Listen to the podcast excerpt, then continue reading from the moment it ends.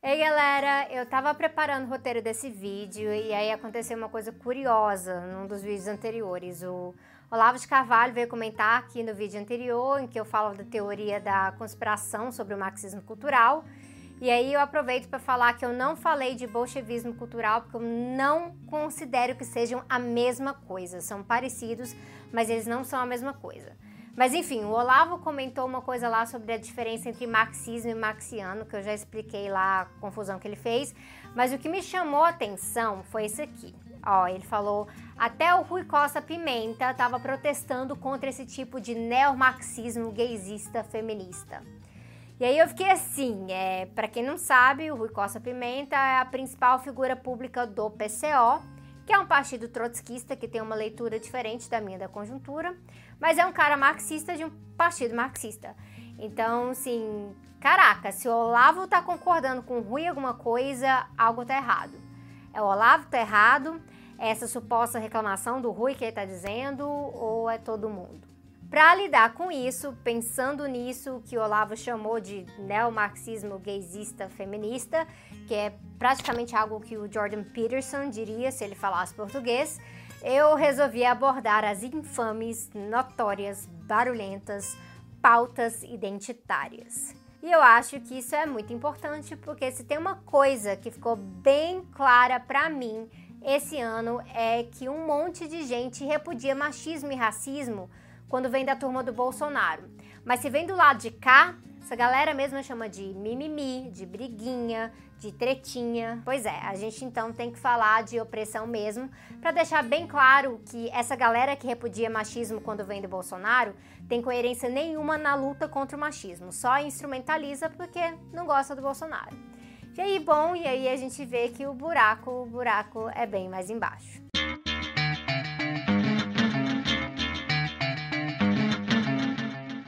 Devido a pedidos, eu separei o vídeo em dois e mesmo assim vocês já viram que são dois vídeos longos e que não são vídeos de explicação simples para tudo. Esse assunto aqui é um dos mais mal trabalhados pela esquerda.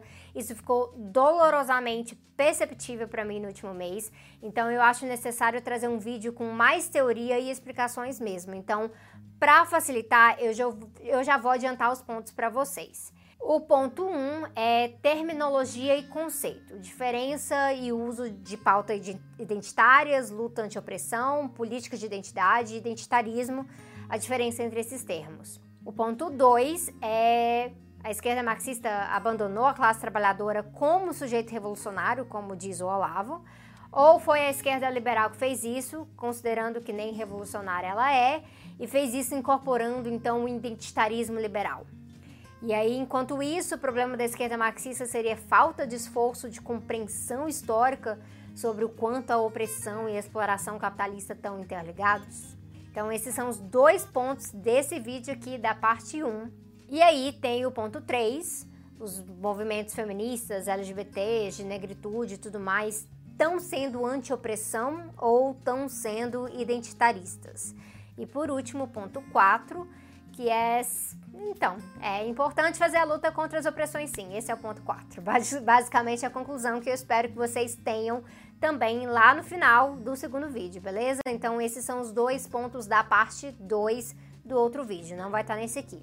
E aí, eu vou tentar falar mais devagar nesses vídeos, vocês pedem para eu falar mais devagar, mas pode ser que te ajude voltar ouvir alguns pedaços de novo, pausar por aí e aí eu sugiro usarem também os comentários para debater, para trocar ideias. Eu gostaria muito que esse espaço aqui virasse um espaço de debate real, um diálogo e não muito comentário isolado que só interagem quando a galera tá brigando mesmo. E outras coisas são também alguns conceitos que eu vou usar aqui, como identidade, identitarismo, mas também liberalismo versus marxista. E aí, por liberal aqui, vocês podem entender uma ideologia que valoriza um combo de liberdade e igualdade sob o domínio da propriedade privada, ou seja, coaduna com a existência e aprimoramento do capitalismo. Uh, tem também alguns outros termos que vocês vão ver, como empoderamento, representatividade, por aí vai. E para a galera que me contou que assiste o Tese 11 com caderninho, então segura aí que hoje é dia. Ponto 1. Um. Vocês devem ter notado que muito se fala por aí de identitarismo ou político de identidade, ou de pautas identitárias, ou de questões de identidade, ou da luta contra as diversas opressões, né? E aí todos esses termos são usados como se fossem a mesma coisa, quando na verdade eles se referem na sua origem a coisas diferentes. É, e sabe qual que é o problema quando a gente usa um termo para dizer algo que ele não é? Gera uma confusão danada. E como o assunto tem a ver com a realidade concreta de muita gente, isso pode acabar deslegitimando lutas importantes quando o ideal seria separar o joio do trigo e pautar os movimentos em cima de posições mais coerentes. Coerência é chave aqui. Ter uma certa esquerda disposta a abrir mão da coerência para fazer a tal luta contra a direita, pois precisa ver uh, se o que está abrindo mão não é justamente algo que estava separando essa esquerda da direita. Então é bom para essa galera ficar alerta. Para diferenciar esses termos todos, a gente tem que falar então de identidade. Então, primeiro, o que, que é identidade? Identidade tem a ver com identificação, como você se identifica e com quem você se identifica. Então, movimentos relacionados à identidade passam por esse processo de identificação. E aí tem um capítulo de um livro da Nazanin Masumi que é sobre mulheres muçulmanas, mas lá ela explica a questão da identidade e dos movimentos de um dos jeitos mais diretos e didáticos que eu já vi. E aí quando eu estava pesquisando para esse vídeo, eu lembrei desse livro. E lá ela fala uma coisa básica, que movimentos que discutem identidade geralmente fazem isso pensando em igualdade. Mas essa igualdade pode ser baseada em reconhecimento das identidades como iguais, como é o caso do movimento de direitos civis nos Estados Unidos, por exemplo, ou reconhecimento de identidades como diferentes, como a gente vê em movimentos de empoderamento da negritude, por exemplo, ou mesmo no feminismo radical. Ambos movimentos, ambos tipos, pautam igualdade social, mas eles fazem demandas de reconhecimento que são distintas, como iguais ou como diferentes. Então, enquanto o movimento de direitos civis demandava que todos ali eram cidadãos e eles deveriam ter os mesmos direitos, ou seja, a demanda por igualdade legal em cima de um pressuposto de igualdade de identidade civil. Tem movimentos que demandam igualdade, por exemplo, entre homens e mulheres, mas fazem isso enfatizando a diferença da experiência entre esses grupos de homens e mulheres. A própria Massumi cita o feminismo radical porque, como o feminismo radical aborda o gênero como imposto, vai ser um movimento que aborda como essa imposição separa e diferencia os grupos e por isso as demandas por igualdade das mulheres deveriam levar essa imposição do gênero mulher em conta como algo muito diferente. Baseado nisso, dá para ver que o significado de identidade no movimento começa então mais ou menos neutro. Então vai ser a influência da ideologia, dos projetos políticos, é, da habilidade de contestar um sistema que vai mudar isso. O que, que isso quer dizer então? Que você pode ter uma pauta de reconhecimento da igualdade de homens e mulheres e lutar por paridade salarial, como a Clara Zetkin advogava, por exemplo.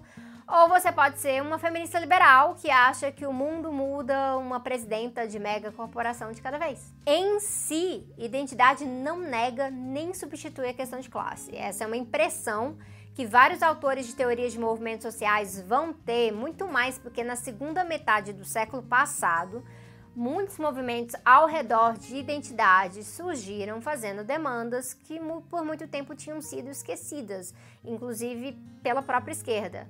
Mas eu já falo disso. Acontece que a identidade existe com a classe ou apesar da classe. Então, demandas por reconhecimento como igual ou diferente em termos de identidade não necessariamente apagam as relações sob o capitalismo. O que elas fazem é trazer uma outra camada que pode ser apropriada pelo capitalismo através do empoderamento individual e a noção de mobilidade econômica de certas pessoas de um grupo, de uma identidade, mas só de certas pessoas, aquelas que quebram o teto de vidro, ou pode ser trabalhada pela esquerda marxista como parte de uma luta pelo fim de todo tipo de opressão. Nesse sentido, uma pauta ser identitária não deve ser um problema para a esquerda, e na verdade o que eu argumento é que a gente tinha que tratar como pautas anti-opressão. Eu gosto muito mais desse termo e eu queria muito que ele colasse, mas eu acho que meio que já é tarde demais.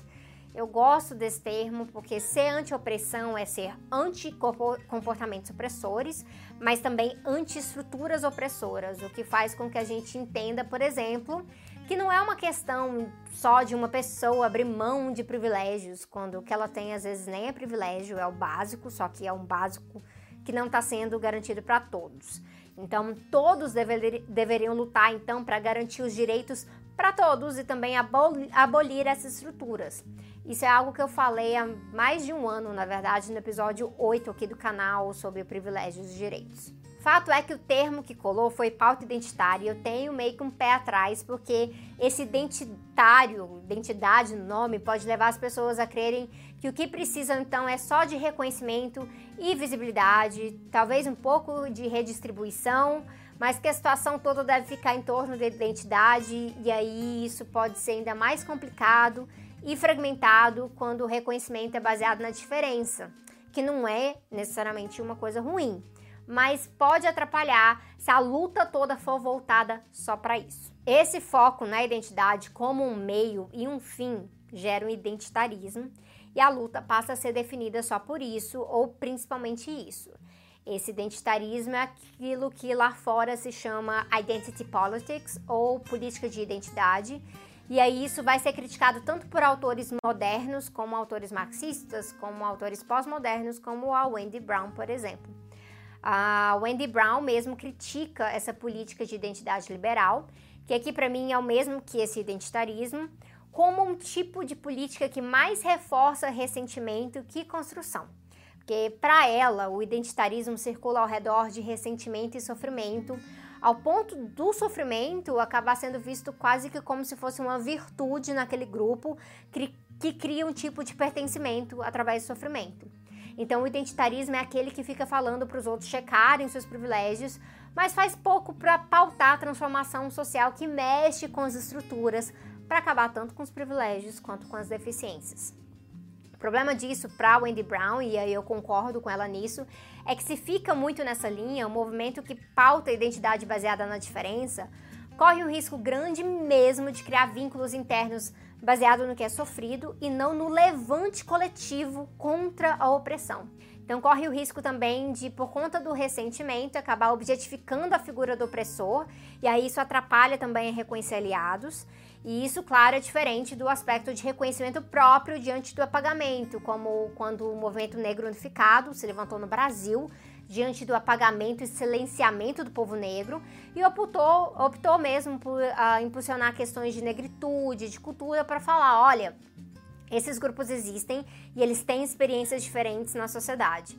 Então, visibilidade nesse sentido é importante sim, e eu já explico mais sobre isso. Acontece que do ponto de vista do marxismo, a crítica ao identitarismo, ela se dá principalmente porque ela desloca a luta do coletivo para o corpo individual e aí acaba mascarando outras contradições, acaba criando também falsas referências, acaba também permitindo a cooptação de certos indivíduos de cada identidade pelo capitalismo e acaba dando a ilusão de que o capitalismo pode então libertar essas pessoas, sendo que na verdade não. A gente vai criticar então o empoderamento individual como uma ferramenta de transformação, Apesar de ser importante reconhecer, sim, que dar voz a essas pessoas é, é essencial.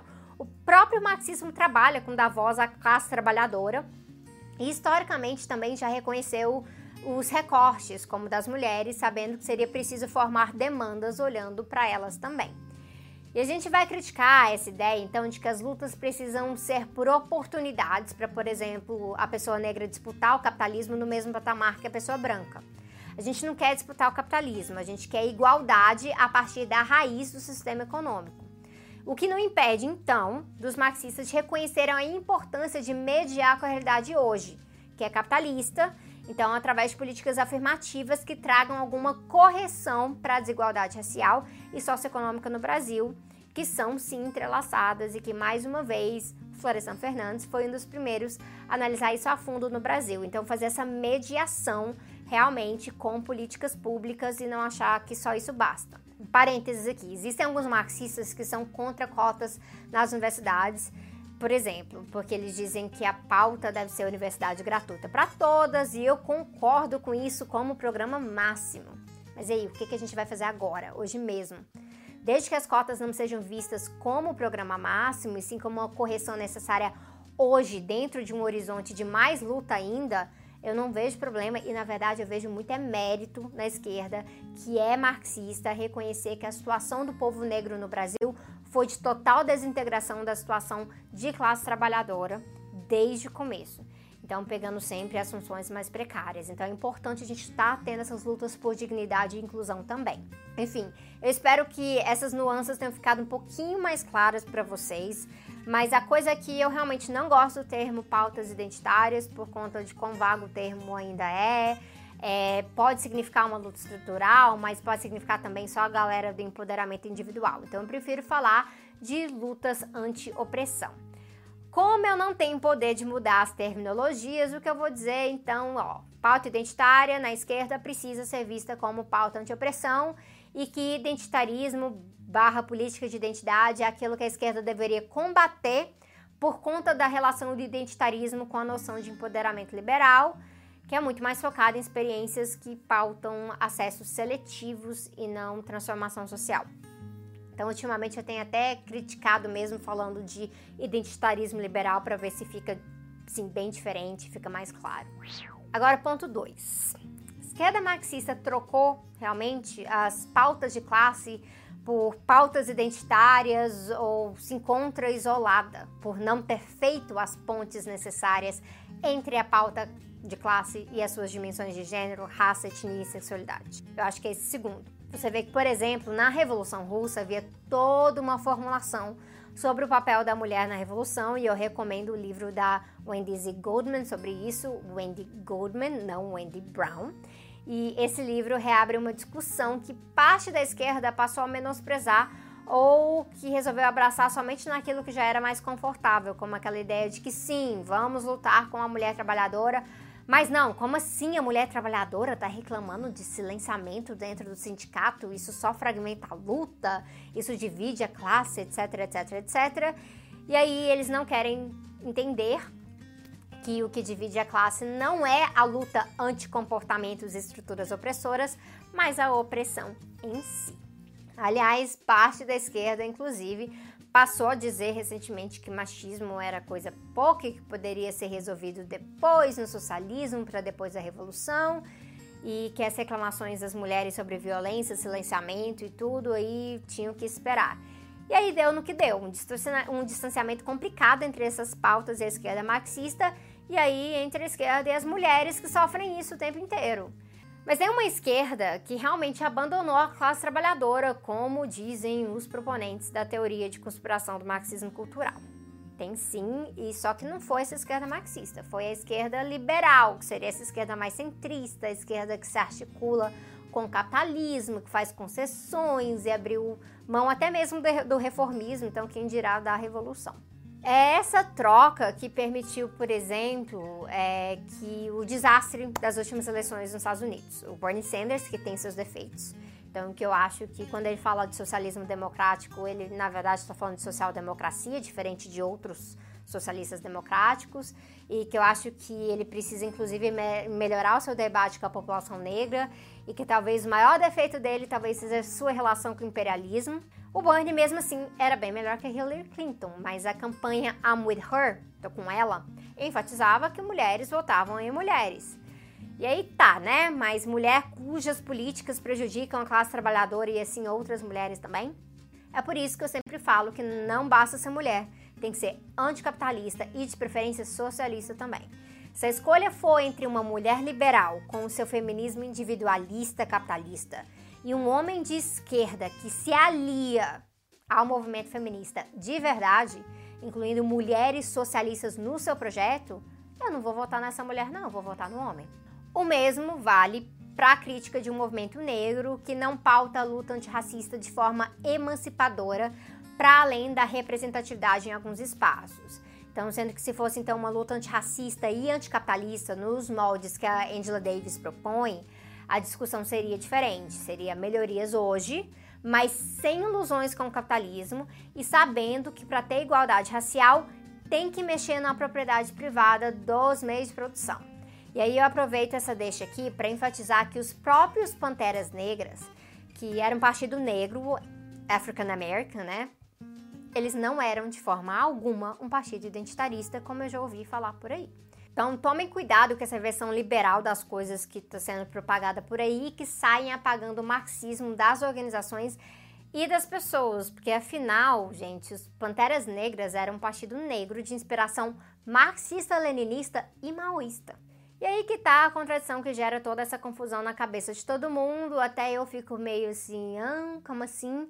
De vez em quando. Então, para deixar bem claro, eu vou, vou repetir de novo aqui. A esquerda liberal abandonou a luta de classes, não a esquerda marxista. A esquerda liberal, inclusive, se tornou uma esquerda liberal porque abandonou a luta de classes, incorporou então depois outras lutas ao redor da identidade, mas sempre mediando com uma crítica bem moderada ao capitalismo. Enquanto isso, o liberalismo que acha que o capitalismo é da hora aproveita e vende a ideia que é só abrir espaços para algumas mulheres, algumas pessoas negras, algumas pessoas LGBTs no capitalismo, que aí fica tudo resolvido. E aí, para esse tipo aí, ótimo, mais alguns capitalistas, mas não pode mexer na estrutura porque é preciso continuar pagando menos para mulheres, negros e negras, LGBTs, indígenas, imigrantes e que na sua maioria fazem parte da classe trabalhadora, até porque a classe trabalhadora é a maioria da sociedade, né? Todavia, todavia, a esquerda marxista, principalmente nos últimos anos, tem se engajado pouco com a questão de raça e gênero, negando mesmo os acúmulos dos debates bolcheviques, dos debates do Partido Comunista Estadunidense e principalmente os debates nossos, né, que levam as questões coloniais a sério. Esse distanciamento veio por um isolamento teórico e veio também pela falta de diversidade nas posições mais formadoras de debate dentro da esquerda.